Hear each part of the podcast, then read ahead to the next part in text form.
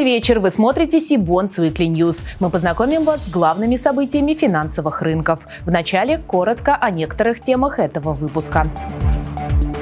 В Москве прошел 13-й российский M&A конгресс. Зафиксирован первый публично подтвержденный случай разблокировки активов. Специальные облигации для уходящих нерезидентов – Объем выпуска новых корпоративных облигаций во втором квартале может превысить триллион рублей. Теперь об этих и других новостях более подробно. 20 апреля в Москве состоялось одно из главных в России мероприятий, посвященных сделкам слияния и поглощения – 13-й российский M&A конгресс. В мероприятии приняли участие более 150 человек, ведущих специалистов M&A индустрии, которые обсудили текущие тенденции на рынке, возможности для стратегов и инвесторов, налоговые и юридические тонкости. Спикеры конференции отметили, что прошедший 22 год мог стать годом восстанавливающейся после пандемии экономики. Но грянул новый вызов, который, несмотря на сложности, в итоге повлек за собой и импульс к развитию, в частности, рынка слияний и поглощений. Первая секция была посвящена главным трендам, рискам и возможностям M&A. Дискуссия получилась крайне разноплановой и интересной, благодаря составу спикеров. В панели приняли участие представители банковского сектора, консультантов, а также инвестиционного блока и крупных российских корпораций. Разные точки зрения и мнение на важные для этой индустрии вопросы. И как итог, основное воздействие на рынок сегодня оказывают сделки, связанные с реструктуризацией присутствия на российском рынке иностранных компаний. Именно они задают темп развития M&A в нашей стране.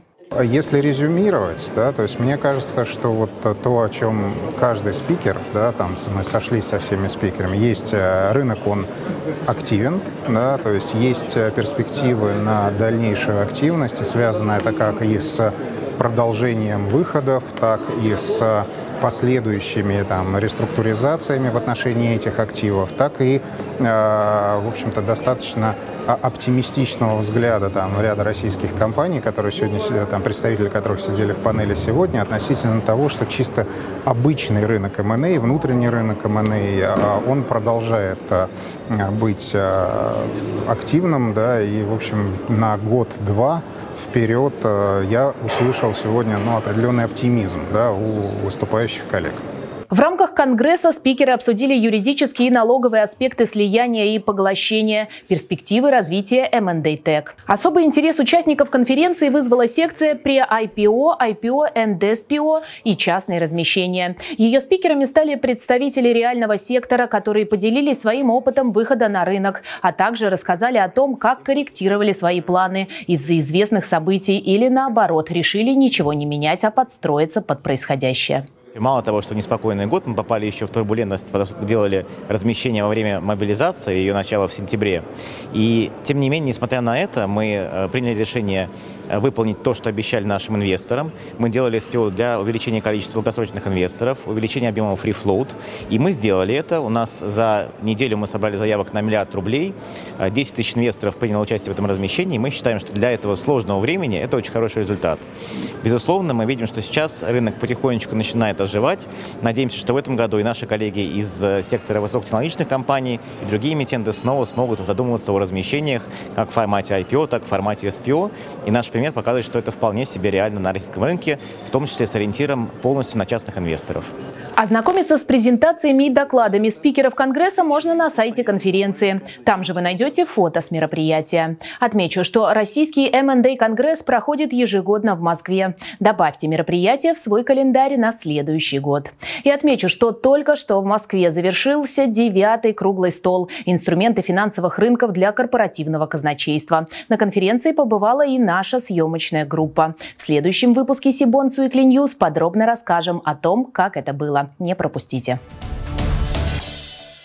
Продолжая тему российского МНД Конгресса, представляем вашему вниманию рубрику «Мнение». Участники конференции ответили на два вопроса. Первый касается оценки состояния рынка МНД в настоящем и в краткосрочной перспективе, а второй – деятельности и стратегии развития их компании за прошедший год-два.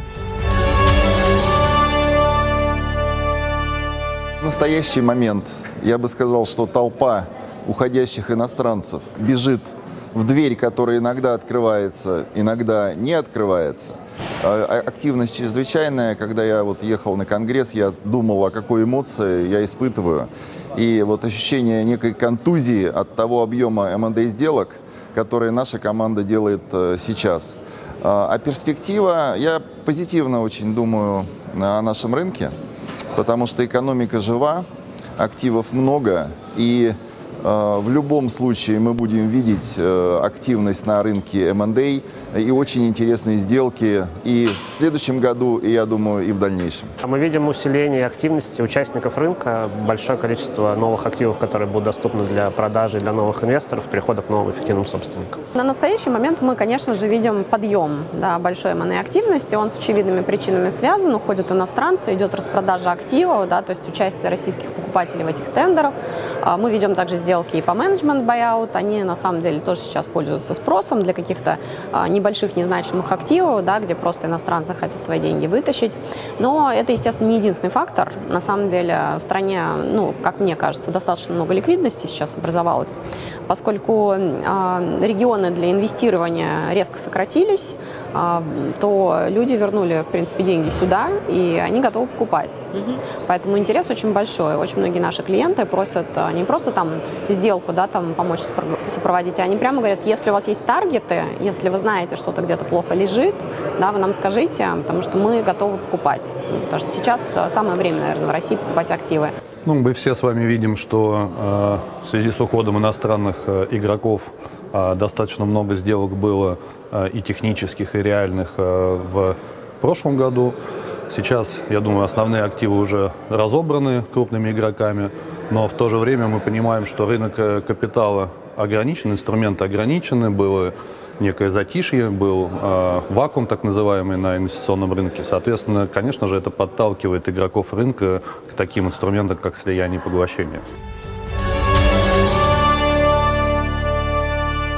В октябре прошлого года мы вышли из международной фирмы Baker McKenzie, стали независимыми. Мы сохранили команду, а, и продолжаем работать по всем тем направлениям бизнес-права, по которым мы работали раньше. Вот. Ну а с точки зрения стратегии, как и раньше, мы хотим быть э, ведущей российской юридической фирмой, э, развивать э, наше направление, ну и оказывать самые высококачественные услуги клиентам по самым интересным проектам. Мы на фоне текущих событий создали инвестиционную компанию, инвестиционный фонд YNP Capital с целью привлечения инвесторов в такие компании и выступаем в качестве стратегического инвестора. Соответственно, сейчас мы э, привлекаем инвесторов э, в свой фонд и э, с целью инвестирования в российскую экономику. Наша компания очень сильно изменилась. Раньше BGP была фирма, которая фокусировалась на спорах судебных непосредственно, и она была известна именно в этой сфере, не очень активно себя вела, наверное, по другим направлениям. За последние год-два мы, во-первых, выросли раза в два как минимум то есть мы стали одной из крупнейших фирм на рынке. А, во-вторых, у нас а, появился очень большой сейчас M&A департамент, да, то есть я являюсь э, руководителем M&A практики. А, у меня уже 10 человек, это вот ну, то, что я набрала там за, за прошлый год. У нас большой поток сделок. У нас есть также отдельное крыло, которое занимается венчурными инвестициями, да, то есть люди специализируются именно на этой части M&A сделок. Ну и, соответственно, мы стали полностью full сервис фирмой, что называется. То есть к нам присоединились практики трудового права, практики там таможенного права, право, авиация, транспортное право, ну, то есть все, все что только можно. Мы, мне кажется, одни из тех, э, одна из тех компаний, которая максимально была готова и к пандемии, и к тому, что сейчас произошло. Первое, а, мы находились в онлайне, то есть у нас не было, а, не было сети собственных офисов, э, мы э, изначально начинали нашу модель как агентскую модель, и с 2018 года мы сделали акцент на дистанционную работу с нашими клиентами э, через мобильные приложения. Соответственно, к моменту пандемии мы уже были готовы. А с точки зрения э, событий февраля 2022 года, изменений, связанных с этим, мы видим, что достаточно существенное перераспределение идет. А с точки зрения рыночных клиентов, банковских клиентов, мы видим у себя в портфеле все больше банковских клиентов, те, которые а, у нас могут получить продукт, а в банках по различным причинам, а, связанных с ограничениями, связанных с повышенным уровнем риска при работе с беззалоговыми продуктами, мы видим переток к нам. Банк Санкт-Петербург на прошлой неделе получил от бельгийского регулятора лицензию на разблокировку активов Евроклир на счете национального расчетного депозитария. Аналитики отмечают, что это первый публично подтвержденный случай разблокировки активов профучастника рынка. Эксперты полагают, что на такое решение казначейства Бельгии могла повлиять победа банка в судебном деле с Евроклир. Важно отметить тот факт, что разрешение бельгийского регулятора касается собственных активов банка, но не ценных бумаг и средств со счетов его клиентов.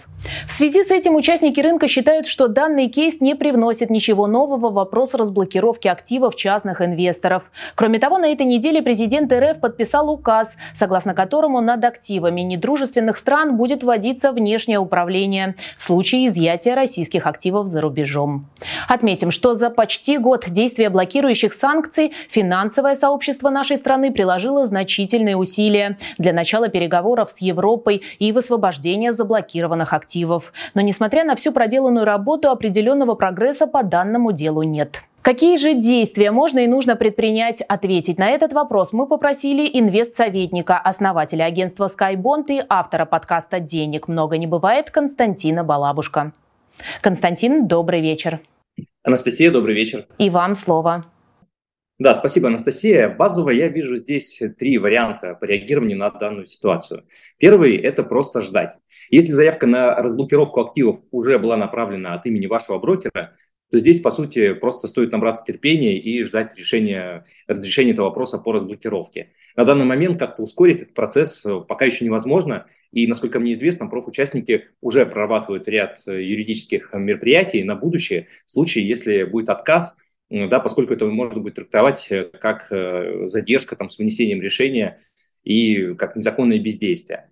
Второй вариант – это подать персональный запрос на получение лицензии на разблокировку активов. Параллельно с коллективной заявкой от вашего брокера инвесторы, в принципе, могут самостоятельно направить заявление на получение индивидуальной лицензии компетентные органы стран-членов ЕС – администрация казначейства Бельгии и Минфин Люксембурга. Сделать это можно, в принципе, в три этапа. Сначала нужно понять, в какой юрисдикции у вас заморожены активы, собрать пакет документов, сделать их перевод. Причем, кстати, ЦБ не так давно опубликовал список документов, которые необходимо приложить к данной заявке, но мне кажется, он не полный. Э, например, нужно также подтвердить отсутствие заявителя в санкционных списках.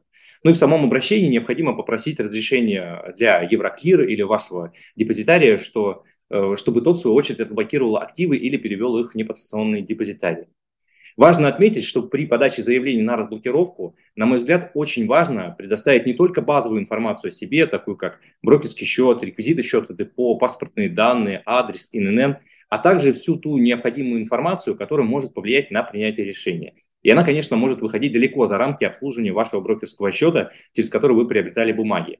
Я, конечно, не юрист, но исхожу из той логики, что если основная задача госорганов ЕС не допустить финансирования СВО и лиц, которые прямо или косвенно в ней задействованы, то логично предположить, что регулятор будет интересовать в первую очередь весь профиль заявителя, начиная от источника происхождения капитала до его социальных сетей. И все, что вы можете здесь по большому счету сделать, так это помочь регулятору собрать о вас всю необходимую информацию. Кто вы, что вы, составьте досье, объясните, как были заработаны средства, что вы планируете с ними делать после разблокировки. Приложите ссылки на ваши социальные сети. Попробуйте просто даже погуглить информацию о себе в интернете, что выдаст поисковик. Вся ли эта информация вообще корректна. Конечно, у финансовых организаций и госорганов есть свои закрытые базы данных, которые, которым нет никакого доступа у частных инвесторов. Но, тем не менее, пренебрегать информацией, которая есть в открытых источниках, я бы тоже не стал. Конечно, это не гарантирует положительного решения, но думаю, что может значительно увеличить шансы. А вот в случае отказа или дальнейшей задержки с ответом да, от регуляторов, можно, конечно, попробовать обжаловать решение в судебном порядке. Но, как мне кажется, эти мероприятия, во-первых, уже достаточно затратны и пока еще не очень перспективны. Все же вопрос, на мой взгляд, в первую очередь должен э, быть решен в политической плоскости, а уже потом решаться в юридической.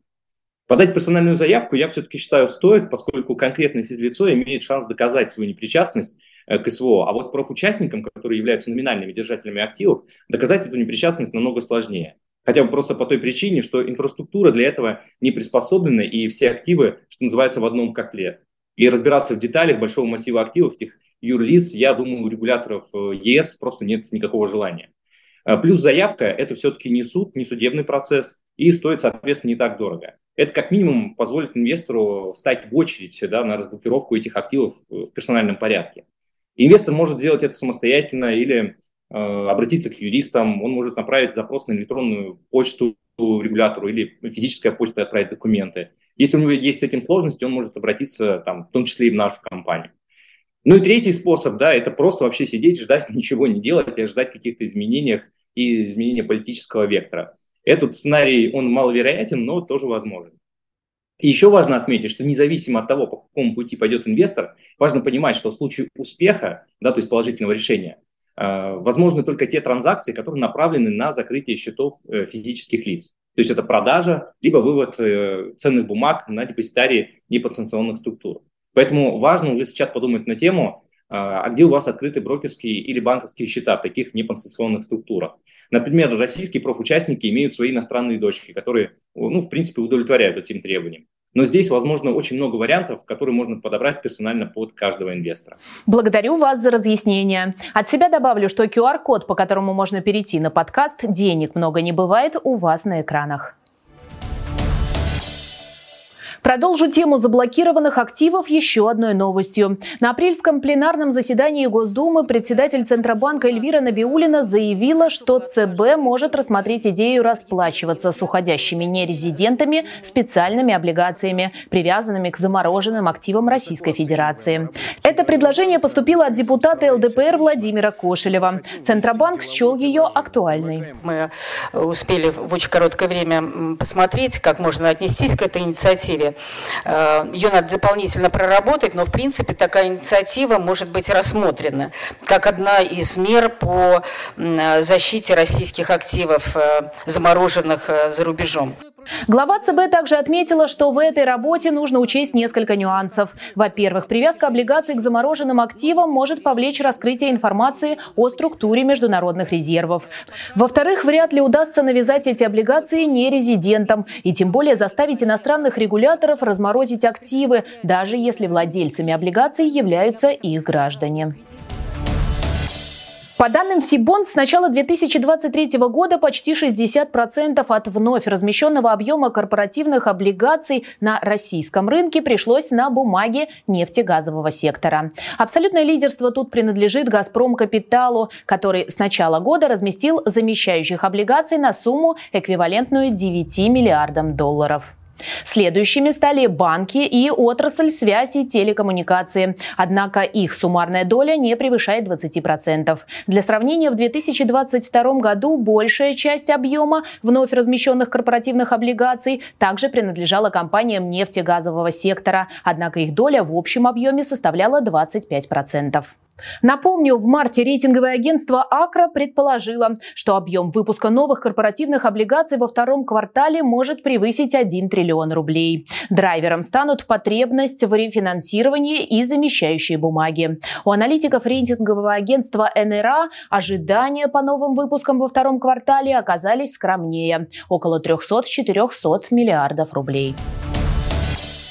В завершении выпуска представляем вашему вниманию традиционный дайджест актуальных размещений на российском рынке публичного долга. Начнем наш обзор с коллекторского агентства ID Collect. В среду 26 апреля началось размещение его трехлетнего выпуска облигаций объемом 800 миллионов рублей. По займу предусмотрена возможность досрочного погашения по усмотрению эмитента. Купоны ежемесячные. Ставка установлена на уровне 15% годовых. Отмечу, что выпуск размещается по закрытой подписки исключительно среди квалифицированных инвесторов. Следующий эмитент – застройщик из Челябинска Априфлай Planning. Размещение четырехлетних бондов компании объемом 750 миллионов рублей стартовало сегодня. По эмиссии предусмотрены оферта через два года, амортизация и ковенантный пакет. Ставка установлена на уровне 18% годовых, купоны квартальные. В обращении уже находится один классический и три выпуска биржевых бондов компании. Суммарный облигационный долг эмитента составляет около 2 миллиардов рублей. Завтра, 28 апреля, сбор заявок на дебютные облигации объемом 1 миллиард рублей проведет территориальная генерирующая компания ТГК-14. Срок обращения выпуска – 3 года. Купоны квартальные. Ориентир ставки первого купона – 14-14,25% годовых. Техразмещение запланировано на первую неделю мая. Уже после праздника в период с 10 по 12 мая сбор заявок на облигации объемом 2 миллиарда рублей проведет ФПК «Гарант Инвест». Заявленный срок обращения – 2 года. Купоны ежемесячные. Ориентир ставки первого купона установлен на уровне 12,75-13% годовых. Тех размещение запланировано на 16 мая. В настоящее время в обращении находится 5 выпусков биржевых бондов компании на общую сумму свыше 7 миллиардов рублей. Во второй половине мая сбор заявок на трехлетние облигации проведет компания Carsharing Русия, работающая под брендом Дели Мобиль. Объем выпуска не менее полутора миллиардов рублей. Купоны квартальные. Ориентир доходности – премия не выше 500 базисных пунктов. КФЗ на сроки обращения. Эмитент отметил, что средства от размещения облигаций он направит, в частности, на обновление и пополнение автопарка. Планируется, что выпуск будет включен в сектор инноваций и инвестиций Московской биржи бирже. Напомню, на долговом рынке каршеринг Русия дебютировала летом прошлого года. Тогда компания разместила трехлетние облигации объемом около 650 миллионов рублей по ставке 13% годовых. И это все новости на сегодня. А чтобы не пропустить анонсы предстоящих конференций, онлайн-семинаров и новых выпусков Сибонс Weekly, не забудьте подписаться на наш канал, а также на телеграм-канал Сибонс. Я же прощаюсь с вами. До встречи в следующих выпусках.